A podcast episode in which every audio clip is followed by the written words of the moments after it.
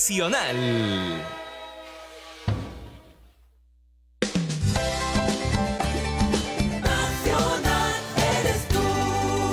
Nacional. Nace cada día.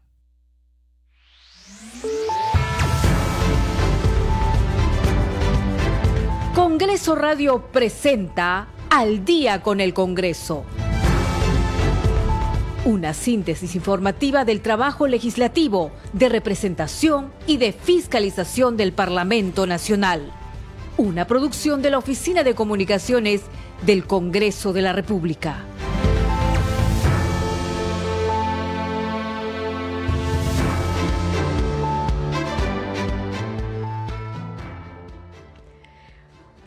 Siete de la noche con un minuto. ¿Cómo están? Bienvenidos al programa Al Día con el Congreso. Les saluda Danitza Palomino y estas son las principales noticias del Parlamento Nacional.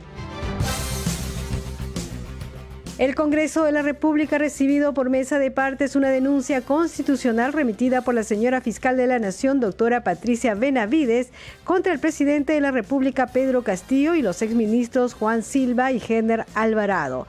Así lo informó mediante un comunicado el oficial mayor José Chevasco, quien precisó que esta denuncia se ha derivado a la Subcomisión de Acusaciones Constitucionales para su calificación.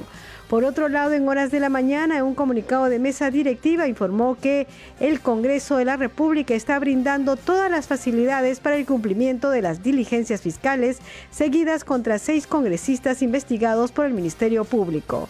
El presidente de la Comisión de Fiscalización y Contraloría, Héctor Ventura, informó que ha solicitado al superintendente de Migraciones, Jorge Fernández, que emita alerta roja migratoria contra los congresistas investigados por el Ministerio Público. La presidenta de la Comisión de Salud, Elba Julón, indicó que en la comisión se aprobó por unanimidad el proyecto de ley que establece los lineamientos generales para la implementación y desarrollo de bancos de leche humana en el país como una estrategia de prestación de servicios de salud para la atención materno-infantil. Siete de la noche con tres minutos, usted está escuchando al día con el Congreso.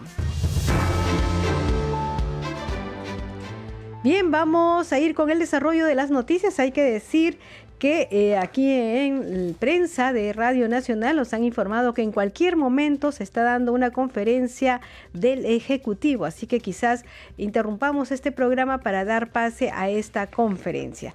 Entre tanto, les informamos que el Congreso de la República eh, eh, ha recibido por mesa de partes una denuncia constitucional remitida por la señora fiscal de la Nación, la doctora Patricia Benavides Vargas, contra el presidente de la República, Pedro Castillo Terrones, y los exministros Juan Silva Villegas y Heiner Alvarado López. Esto indica un comunicado que está firmado por el oficial mayor José Chevasco Piedra.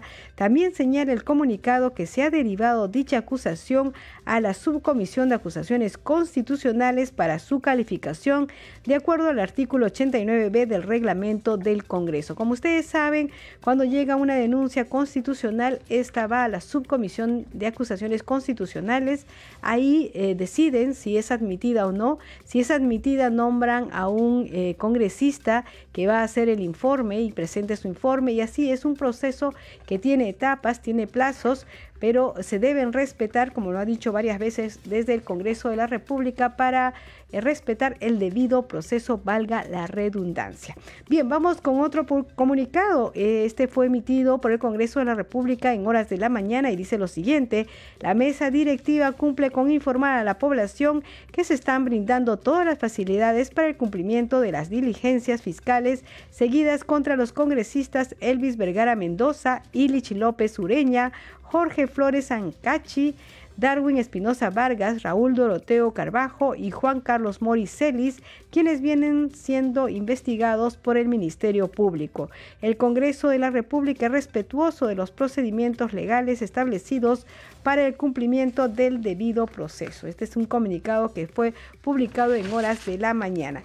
Y hay que decir que en conferencia de prensa el presidente de la Comisión de Fiscalización y Contraloría, el congresista Héctor Ventura, informó que ha solicitado al superintendente de Migraciones Jorge Fernández que emita alerta roja migratoria contra los congresistas investigados por el Ministerio Público. Vamos a escuchar parte de esta conferencia de prensa. Para hacer mención de que frente a las diligencias que hoy ha realizado el Ministerio Público de allanamientos y detenciones preliminares es que hemos eh, lanzado la alerta para hacer mención de que frente a las diligencias que hoy ha realizado el Ministerio Público de allanamientos y detenciones preliminares es que hemos eh, lanzado la alerta migratoria, hemos solicitado de las personas de los que hoy han sido eh, allanados en sus domicilios y eh, respecto de los congresistas denominados los niños, hemos solicitado al señor Jorge Armando Martín Fernández Campos, superintendente de la Superintendencia Nacional de Migraciones, la alerta migratoria, con la única, el único objetivo de que no suceda lo mismo con los hoy prófugos Juan Silva y Fray Vázquez Castillo. Recordemos que eh, hoy se presume que el presidente Pedro Castillo sería el, cabecilla de esta organización criminal. Pero tenemos a un eh, segundo personaje que es Sánchez Sánchez, el dueño de la Casa Zarratea. La pregunta es, ¿dónde está Sánchez Sánchez? Se ha dictado la, detención preliminar, algunos ya han sido eh, detenidos preliminarmente, pero hoy exigimos a la Policía Nacional hacer un trabajo exhaustivo para dar con el paradero de eh, Sánchez Sánchez, que sería uno de los personajes eh, involucrados en estos presuntos actos delictivos que comprenden a una organización criminal dirigida desde el Palacio de Gobierno.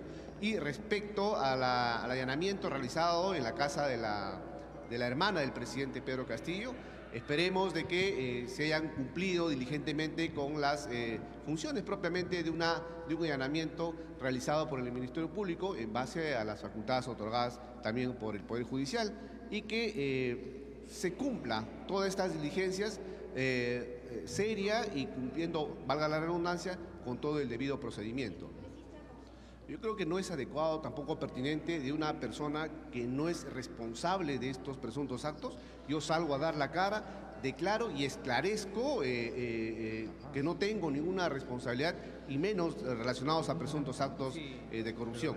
Yo creo que el, congresista debe merituar su posición y enfrentar todos estos procedimientos de investigación que se le tiene en el Ministerio Público y también hoy en la, en la Comisión de Ética. Yo exhorto a la presidenta de la Comisión de Ética eh, a que nos eh, responda y nos informe qué ha sucedido con las investigaciones respecto de Elvis Vergara y del congresista Ilis López. Recordemos que eh, en su momento la Comisión de Ética remitió información importante brindada por el abogado, por el abogado de Karen López la Comisión de Fiscalización remitió a la Comisión de Ética estos presuntos actos ilícitos de estos denominados niños, de los cuales cuatro han sido archivados y dos, lamentablemente, al parecer estarían siendo congelados. Que la presidenta de la Comisión de Ética nos diga por qué eh, no se ha seguido con estas investigaciones respecto a estos eh, dos congresistas que eh, todos son de la bancada Fuerza Congresista, Popular. ¿Nos puede explicar la medida que se ha solicitado a Migraciones, por favor? Sí, correcto. Aquí están las medidas solicitando, solicitando las alertas migratorias. Y es, importante, mencionar es de que lo que toca ahora, de acuerdo al artículo 25 del reglamento del Congreso, es que si las detenciones preliminares o las prisiones preventivas sobrepasan los 120 días, toca al Jurado Nacional de Elecciones convocar a los accesitarios para que reemplacen a estos eh, congresistas que, eh, de acuerdo a las eh, diligencias, deberían continuar las investigaciones tanto en la Comisión de Ética y en el Ministerio ¿Considera que hay un peligro de fuga de estos congresistas? Esperemos, esperemos que no, por eso que se ha también solicitado la alerta justamente a migraciones para que no suceda con los hoy prófugos Fray Vázquez y Juan Silva.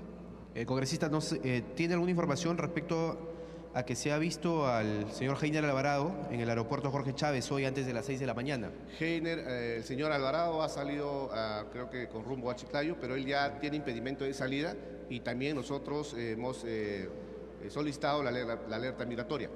Eh, señores periodistas, no nos olvidemos que todas eh, estas eh, diligencias realizadas por el Ministerio Público y justamente con la información que ya en la Comisión de, Fiscalización se había remitido al Ministerio Público, que hoy permiten tener colaboradores eficaces, detenciones preliminares, de, prisión preventiva.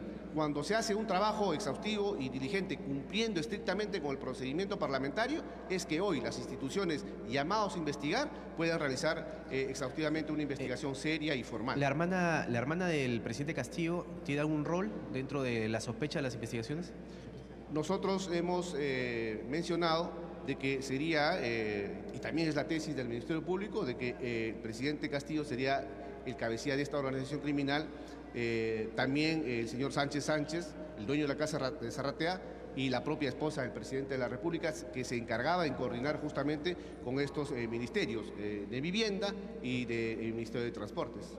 de acuerdo al reglamento, al artículo 25 del reglamento del Congreso, es que si se sobrepasa los 120 días de detención, en este caso de prisión preventiva, comprende, de acuerdo al reglamento, que el Jurado Nacional de Elecciones convoque a los accesitarios de estos congresistas que eh, en su momento podrían ser eh, detenidos preliminarmente o que tengan la condición de, eh, prisión preventiva para que asuman los cargos en el Parlamento.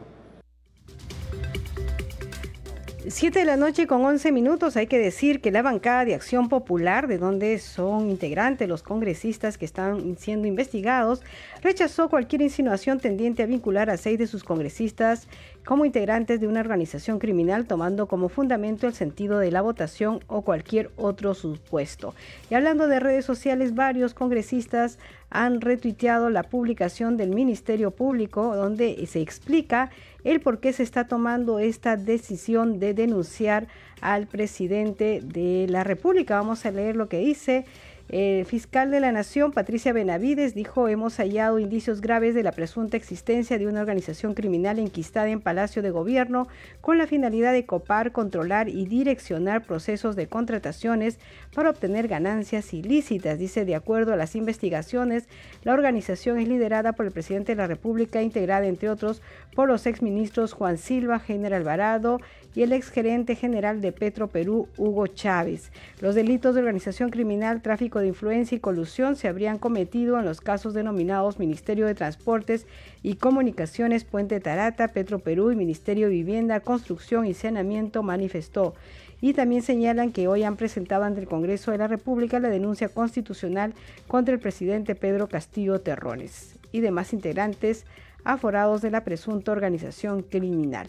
Bien, entonces eh, así estas son las noticias. Suponemos que en breve el presidente estará dando respuesta a esta denuncia constitucional. Nosotros vamos con más información del Parlamento Nacional. Como ya les dijimos, según el comunicado del Congreso de la República, esta denuncia constitucional es, es, enviada a la Subcomisión de Acusaciones Constitucionales para que se inicie el debido proceso. Vamos con más información. En entrevista con la multiplataforma del Congreso, la presidenta de la Comisión de Salud, Elba Julón Irigoyen, dijo que en sesión de hoy se aprobó por unanimidad el proyecto de ley de leche humana, cuyo fin es su implementación en todos los hospitales a nivel nacional. Vamos a escuchar parte de la entrevista. Recién hoy la comisión aprobó por unanimidad un proyecto muy importante, que es el proyecto de ley 2849 ha sido aprobado por unanimidad. Es muy importante ya, que actualmente en el Perú solo existen de 4 a 5 bancos de leche en algunos hospitales y sería muy y sería importante que se implemente a nivel este, nacional estos bancos de leche. Ahora, sabemos que también el banco de leche materna, la función que tienen es destacable porque ayuda a aquellos eh, bebés que nacen de manera prematuro y también en proceso de una operación quirúrgica. Así es, es muy importante, ya que usted sabe, hay niños prematuros que no tienen este, en, las, en las regiones el acceso a la leche materna, reciben este, como alimentación la leche artificial.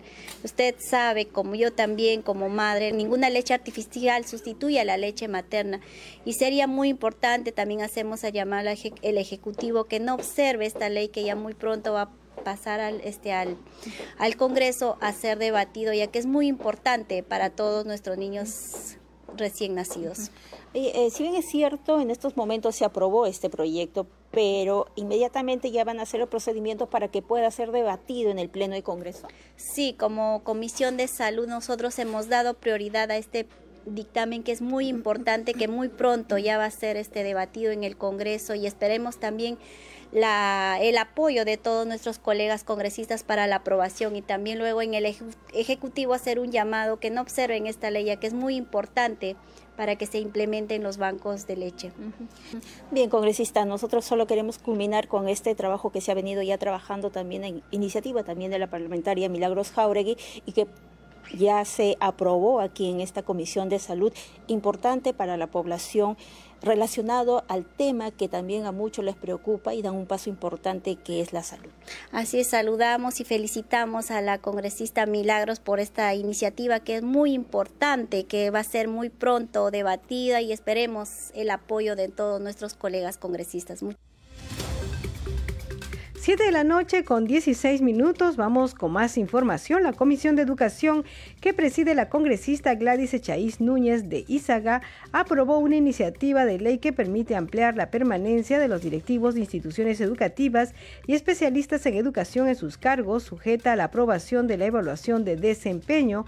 Durante la sesión de trabajo se debatió el predictamen eh, que entre otros propone que la ley que modifica la ley de reforma magisterial a fin de ampliar la permanencia de los directivos de instituciones educativas y especialistas en educación en sus cargos se dio a conocer que el objeto de la ley es modificar el artículo 33 de la Ley de Reforma Magisterial con la finalidad de mejorar el proceso de acceso a cargos en el magisterio para el fortalecimiento de la gestión pedagógica e institucional.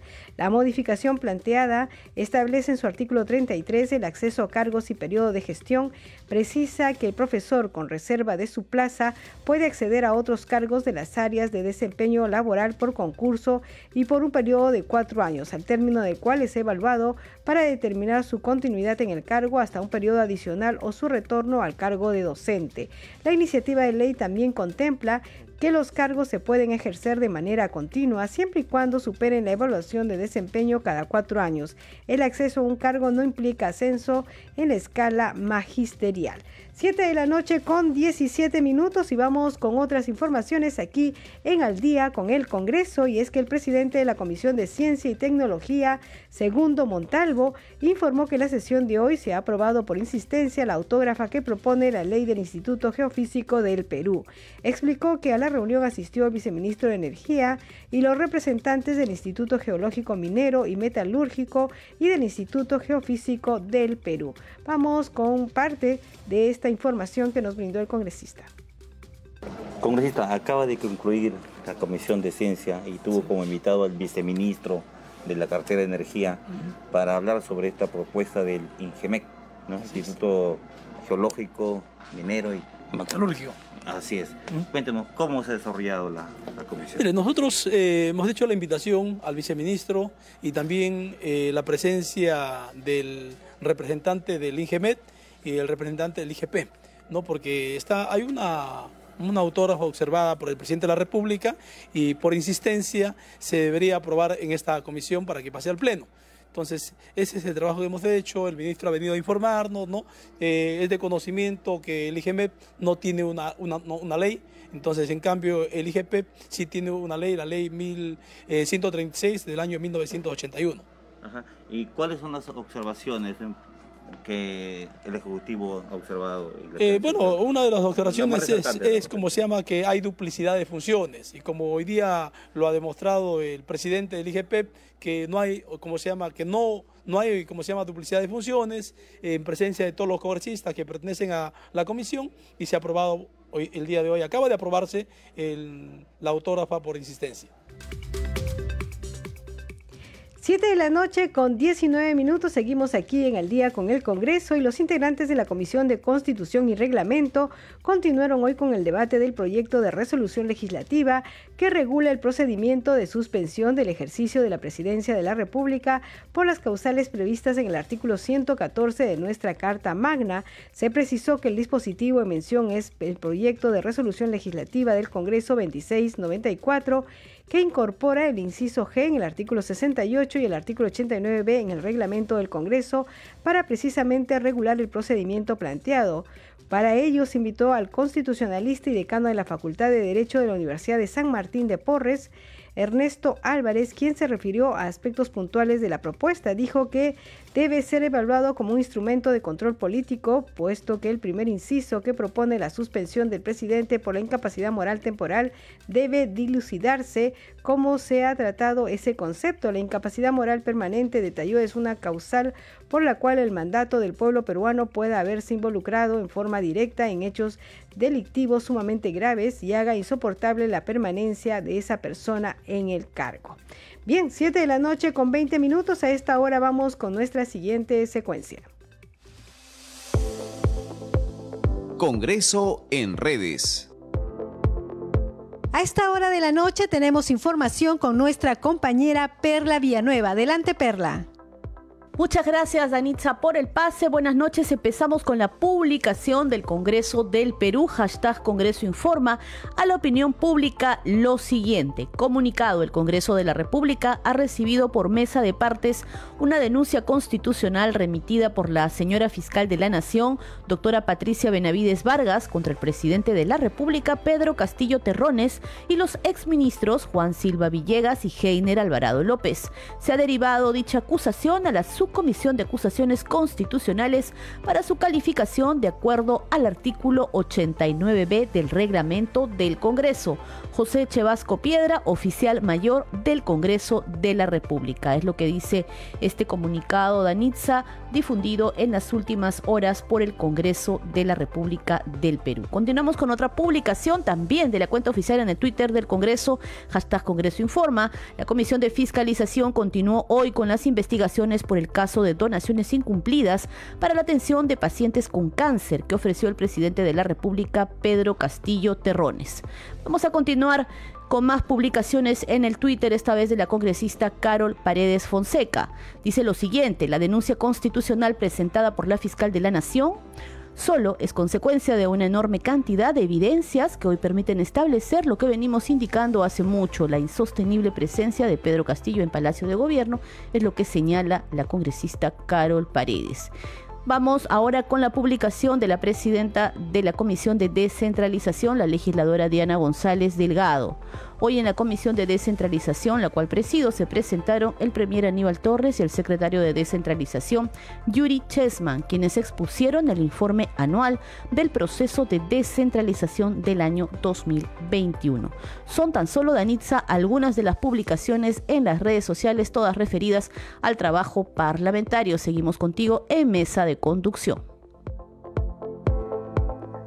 Muchas gracias Perla Vía Nueva, 7 de la noche con 23 minutos y es un buen momento para decir que el coordinador de la Defensoría de la Mujer del Congreso de la República, el abogado Nimio Meléndez, brindó información sobre los servicios gratuitos de prevención, asesoría legal, orientación psicológica y social ante situaciones que vulneran los derechos de las mujeres, niños, adolescentes, entre otros. Este servicio está a disposición de la ciudadanía en general. Vamos a escucharlo.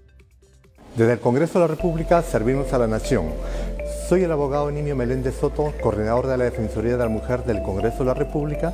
Aquí brindamos asesoramiento legal en derecho a familia, vale decir lo que es una demanda de alimentos, tenencia, filiación, régimen de visitas, como también damos una orientación legal con respecto al tema o al tratamiento de la violencia familiar, sea física, sea sexual, sea psicológica o económica patrimonial. A su vez tenemos un servicio de orientación psicológica en el cual se le brinda terapia de pareja, terapias individuales de, de acuerdo a las circunstancias de cada persona. Puede contactarnos con nosotros a través de este correo defensoriamujer.congreso.gov.pe o al WhatsApp 952 27 11 56.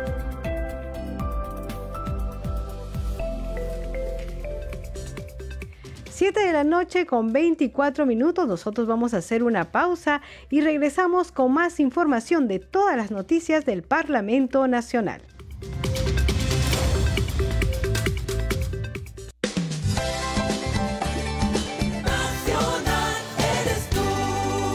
Nacional. Nace cada día.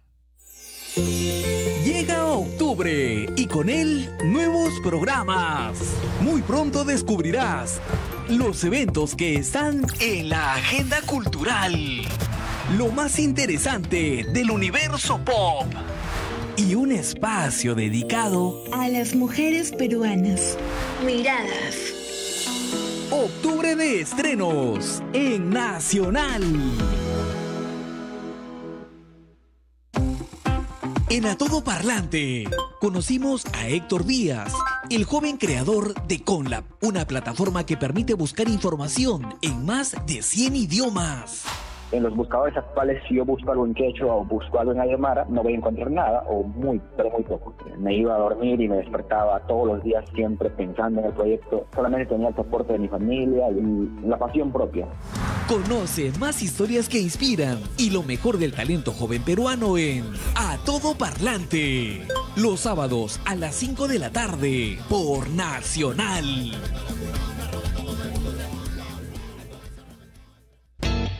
La web de Nacional tiene un mundo de historias sonoras esperando por ti. En Nacional Podcast. Descubre la mirada única de Carlos Gasols. Estaba recordando el otro día. Cautivantes radioteatros. Jamás lograrás derrotarme. Eso crees tú.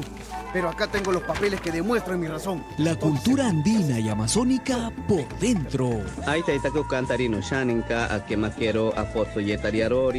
Historia, cine, literatura y mucho más en nueve podcasts creados para tus oídos. Ingresa a radionacional.com.pe y dale play a las historias de Nacional Podcast.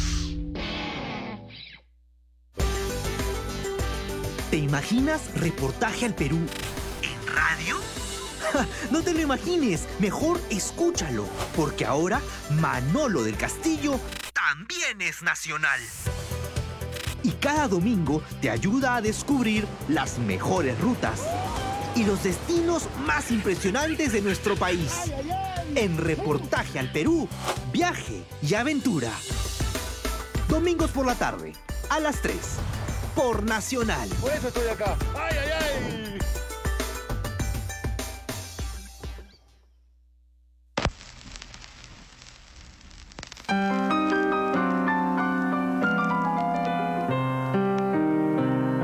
Colócate a dos metros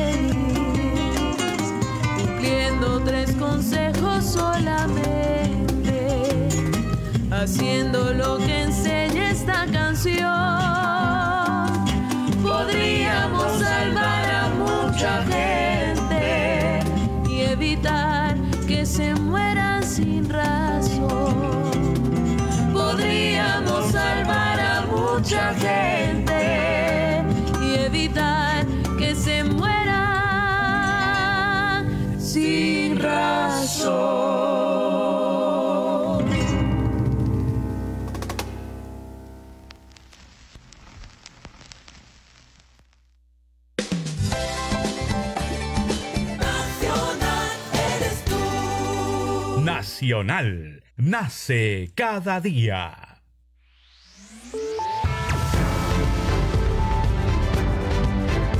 Continuamos en Al día con el Congreso.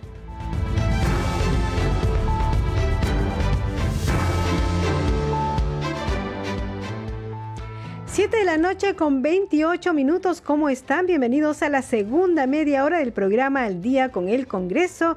Los estamos acompañando en los controles Rafael Cifuentes, en la transmisión streaming por Facebook Alberto Casas y en la conducción Danitza Palomino.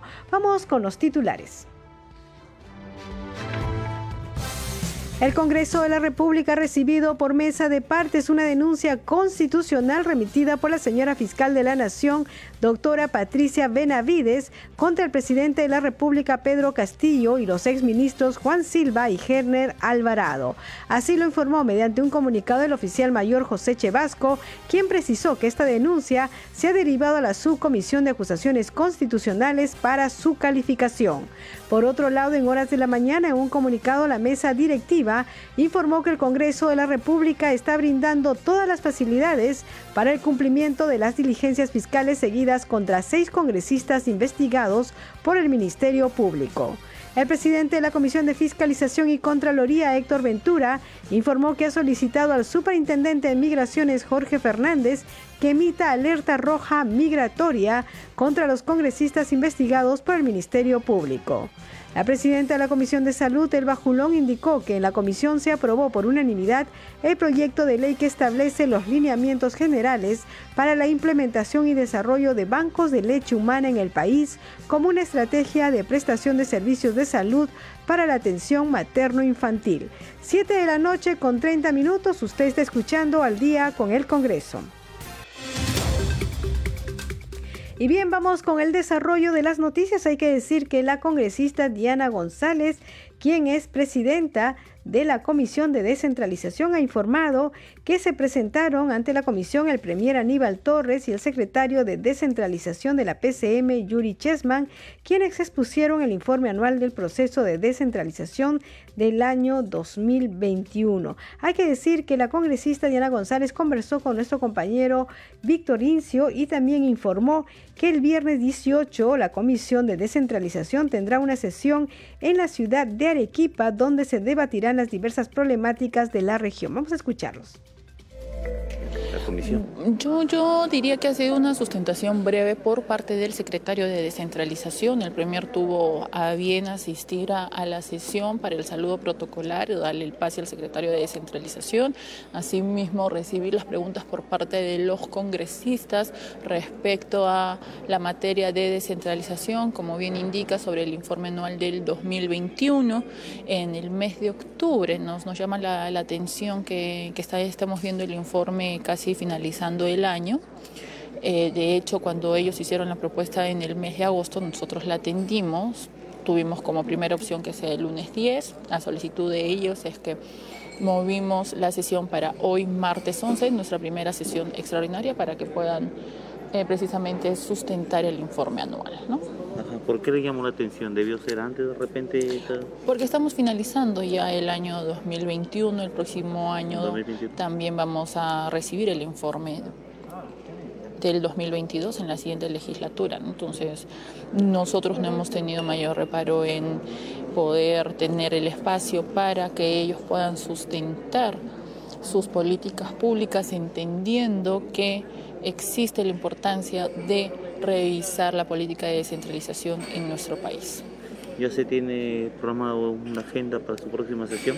Sí, el día de mañana nosotros ya hemos publicado la agenda, vamos a tener sustentaciones respecto al tema de transparencia, una vez más modernización de la gestión del Estado y tenemos dos predictámenes en, en la comisión, uno referente a la última sustentación que realizó la Municipalidad de Miraflores y eh, los, el fortalecimiento de las capacidades de los consejos regionales. Tenemos dos predictámenes y cinco sustentaciones en agenda para el día de mañana. ¿Tienen programado hacer sesiones descentralizadas? Sí, es muy probable. Estamos manejando como fecha tentativa el viernes 18 de noviembre nuestra primera sesión descentralizada en la región de Arequipa. Sí, siempre se atiende también la problemática de las demandas de la, de la región. Eh, estamos en coordinaciones con otras eh, comisiones para hacer una sesión descentralizada conjunta. No podría adelantar más al momento, pero sí ya fijando fecha y en cuanto tengamos la agenda también la haremos pública. ¿Hay algunos proyectos que están en agenda del Pleno del Congreso que están ya por debatir? Sí, nosotros tenemos, tenemos diferentes proyectos ya en el Pleno. Uno de ellos es referente a la Casa de Mariano Melgar, donde indicamos eh, que se declare necesidad pública el reconocimiento de la Casa de Mariano Melgar como patrimonio cultural Cultural de la Nación. Eso ya está en el Pleno. Esperamos poder someterlo a consideración del Pleno de la República el día jueves. Asimismo, en la comisión ya estamos cerrando el predictamen para la eliminación de los prefectos y subprefectos, que lo estaríamos viendo en las siguientes semanas.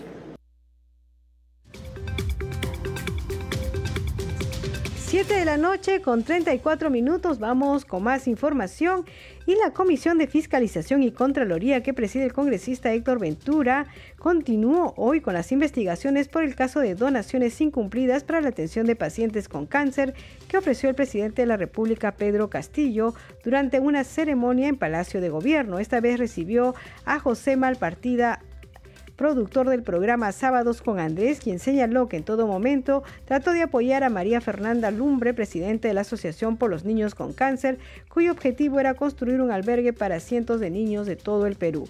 Posteriormente explicó que su jefe, vamos enseguida con la conferencia del presidente de la República, Pedro Castillo. Del Perú y también consolidar y nuestra solidaridad también con otras comunidades, con otros países, porque un gobierno que nace del pueblo, nos debemos a ellos y seguimos y tenemos que seguir trabajando. Debo manifestar también de que la persecución no solamente se está haciendo a los líderes, a los líderes políticos. Hoy están haciendo con el entorno más cercano de cada uno de los quienes cumplen funciones en este gobierno.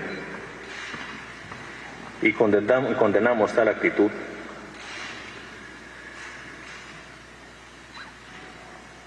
Nos han creado investigaciones y el día de hoy se está haciendo una acusación constitucional sabiendo que la propia Constitución le da prerrogativas al gobierno para conducir el país y que, según ellos, están fundamentando una acusación que jamás hemos cometido y tampoco la vamos a hacer. No la cometeremos porque no hemos venido para eso pero sí debo dejar en claro que el Ministerio Público debe estar conducido por jueces probos, por autoridades probas y que no la tiemble la mano para juzgar a las personas que han delinquido de verdad, a las personas que se ajusten a lo que el pueblo clama, a una verdadera justicia. Mi gobierno ha sido elegido por un voto natural, espontáneo, y no la vamos a defraudar. Como lo dije en un momento ante unos trabajadores del sector de salud, así como muchos compatriotas, muchos, como muchos héroes que entregaron su vida por el país, estamos también nosotros dispuestos a hacerlo porque no faltaría una pregunta que un gobierno que es elegido y que ha venido para cambiar el destino del país, hoy se pretenda bloquear con artimañas, con falsedades, para seguir en la misma situación, en este mismo camino. Yo los agradezco bastante por darles espacio. Algunas de las respuestas voy a dejarla en manos de nuestro Premier y algunos ministros que siempre me acompañan en estos escenarios. Reiterar mi compromiso y, y mi lealtad al pueblo peruano de seguir trabajando nosotros hemos sido elegidos por un periodo gubernamental y el 28 de julio de 2026 cederemos la posta a quien democráticamente también sea elegido como el pueblo peruano lo conoce. Muchas gracias. Muy buenas noches.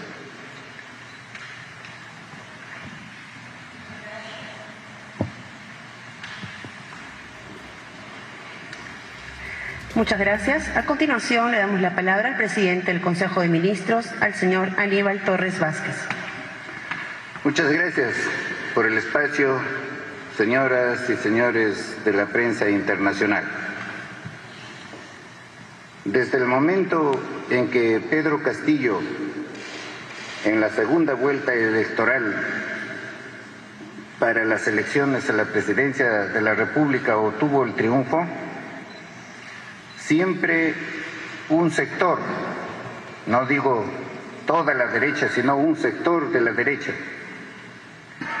conjuntamente con la prensa y por supuesto también de un sector del sistema de justicia, trataron de desconocer ese triunfo.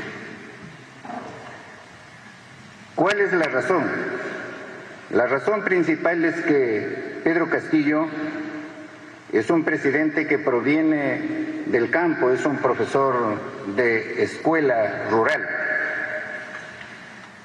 Y a ellos les parece muy mal que una persona de esta clase social, de este estrato social, acceda a la presidencia de la República.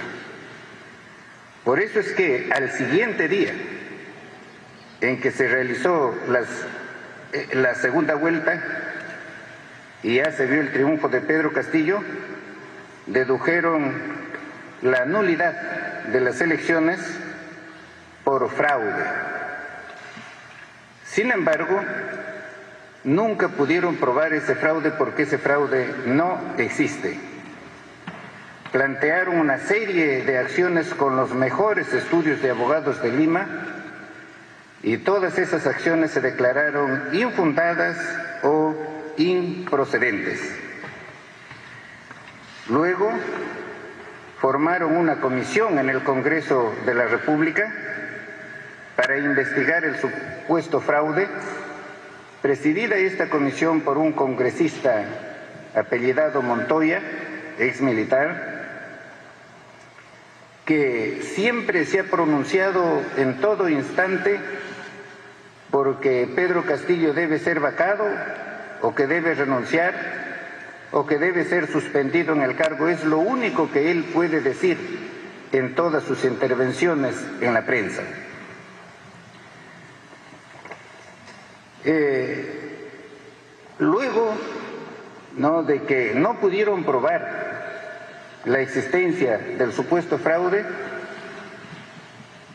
promovieron la vacancia del presidente por también la supuesta incapacidad moral. Hasta en dos oportunidades. Y en las dos oportunidades fracasaron.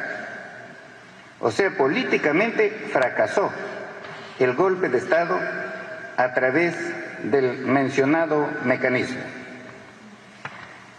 Lo intentaron por una tercera vez, pero eh, esa vacancia por supuesta incapacidad moral de esta tercera vez no, no pudo avanzar, no llegó para más.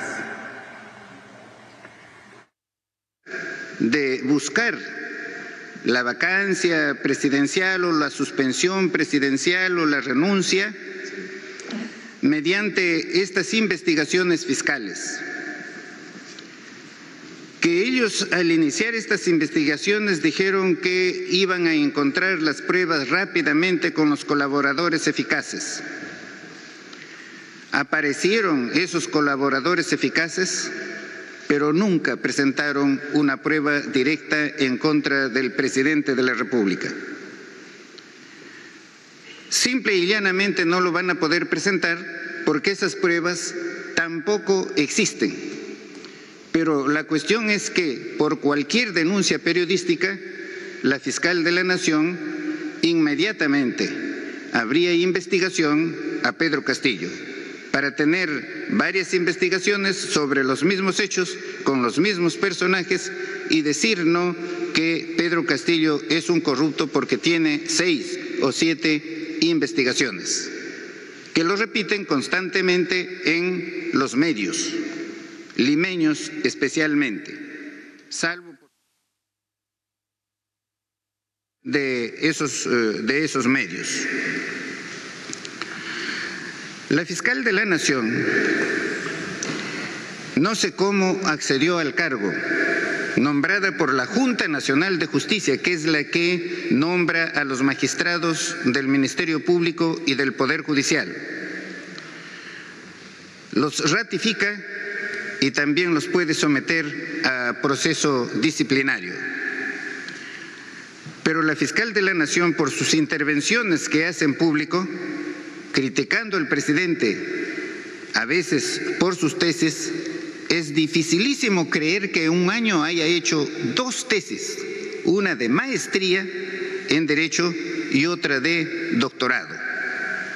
Ese hecho no se investiga, no lo investiga nadie, no lo investiga la Junta Nacional de Justicia, que es la que ha tenido que ver, no tener a la vista esas dos tesis de la señora fiscal de la Nación y que no aparecen, no se sabe en dónde están. Pero la fiscal de la Nación, al acceder al cargo, eh, cambia a la fiscal que investigaba a su hermana por haber presuntamente puesto en libertad a narcotraficantes. Pero no se contenta con eso, sino que sacó también a otro fiscal que investigaba a otro grupo de narcotraficantes, los Sánchez Paredes, sacándolo al fiscal titular Almanza. Es más, la fiscal de la Nación ha desarticulado los equipos de las unidades de fiscalía de diferentes categorías encargados de investigar el caso de corrupción al interior del sistema de justicia denominado el de los cuellos blancos. Y no investigan a la fiscal de la Nación estos medios de comunicación que tenemos en Lima no lo investigan por el número de conversaciones que habría tenido la señora fiscal de la Nación con los cuellos blancos, eh, eh, concretamente con un empresario camayo muy vinculado con los cuellos blancos, que lo encabezaba el fiscal, un fiscal que se encuentra ahora prófugo en el extranjero. No fiscal, sino un magistrado de la Corte Suprema que se encuentra prófugo en, la, en el extranjero. Si es así, si ella tuvo varias conversaciones con este grupo de los cuellos blancos, entonces también podemos pensar presuntamente que forma parte de los cuellos blancos. Entonces ahora tenemos que un poder judicial, o digo un sistema de justicia, una fiscalía que estaría comprometida con narcotraficantes a los cuales se les puso en libertad mediante su hermana, o con los cuellos blancos que se desarticuló al equipo que los investigaba, al equipo de fiscales que los investigaba, ¿no? Formaba parte de este grupo. Lo que significa que en el Perú, en mi país, está administrando justicia o siguen administrando justicia los cuellos blancos y magistrados que están muy comprometidos con el narcotráfico. Y lo que hemos visto ahora en Lima y otros lugares del país, que se ha eh, eh, capturado diríamos en esas expresiones, a varios investigados, sin pruebas directas, sin pruebas contundentes, sino con presunciones, por lo que habría dicho algún colaborador eficaz. Por ejemplo, la señora Karen López, que tiene varias versiones sobre un mismo hecho y que emplazo a la fiscal de la Nación para que diga cuál de esas versiones de esta señora son verdaderas. Y a estas personas que hoy día no se les ha privado de su libertad, se les ha puesto el chaleco allí indicando, por supuesto, que es un delincuente. Muy bien, estas personas que no tienen una prueba directa son privadas de su libertad, inmediatamente se les exhibe en público como unos avesados delincuentes, mientras que los presuntos cuellos blancos o narcotraficantes que administran justicia se encuentran en libertad. A ellos nadie los investiga. No lo investiga la Junta Nacional de Justicia, no lo investiga el Congreso de la República y la prensa, por supuesto, calla, ¿no? Esos hechos delictivos no con indicios, sino con, con pruebas. Allí, por supuesto, hay una transgresión a los eh, derechos fundamentales en el Perú y la administración de justicia no es transparente. Nosotros queremos que se investigue todos los hechos, todos los que se imputan a las personas que circundan al presidente de la República y a cualquier otra persona, pero que la investigación sea objetiva por personas que actúan con imparcialidad. ¿Y qué imparcialidad puede tener o pueden tener personas vinculadas con los cuellos blancos o con el narcotráfico? Ahora, la fiscal de la Nación ha presentado no, una denuncia al Congreso de la República. No conocemos todavía el texto íntegro de esta denuncia, pero entre las, los hechos por los cuales lo denuncia está, estaría el delito de organización criminal que estaría no encabezado por el presidente de la República. Repito, sin una prueba directa, contundente, sino por dichos, simplemente dichos de terceros.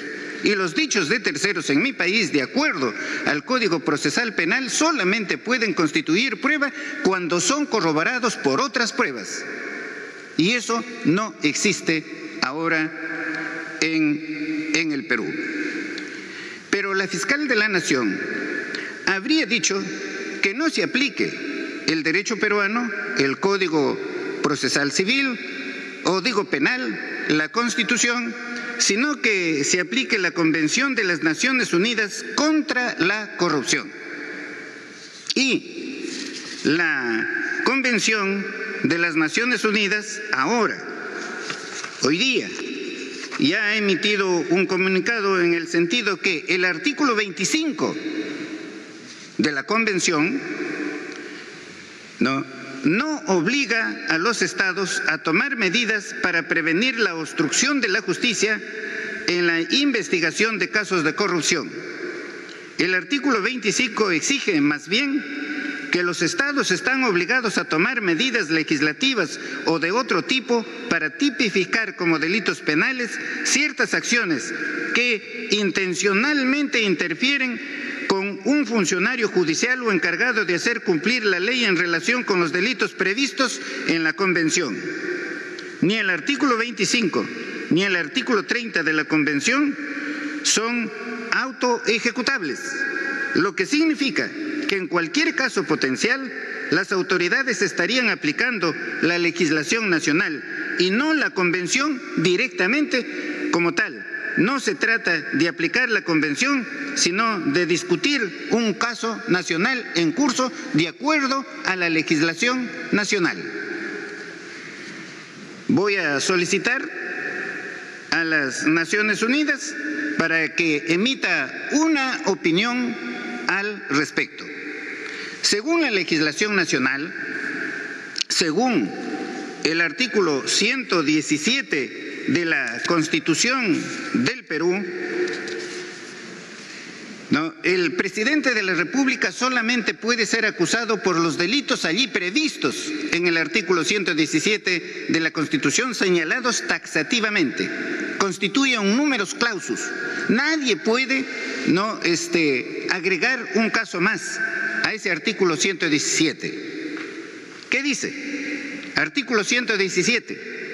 El presidente de la República solo puede ser acusado durante su periodo por traición a la patria,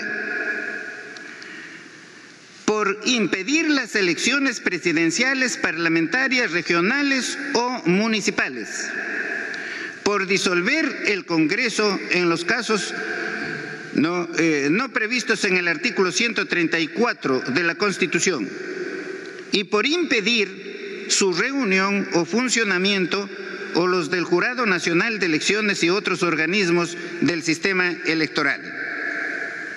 No hay más delitos por los cuales se le pueda acusar someter a antejuicio o acusación constitucional al presidente de la República. Y la fiscal de la Nación en esa denuncia no está señalando ninguno de estos casos. Por lo tanto, la fiscal de la Nación está violando manifiestamente la constitución política del Perú. Y esperamos que el Congreso de la República, si actúa con imparcialidad, inmediatamente someta a investigación a la fiscal de la Nación.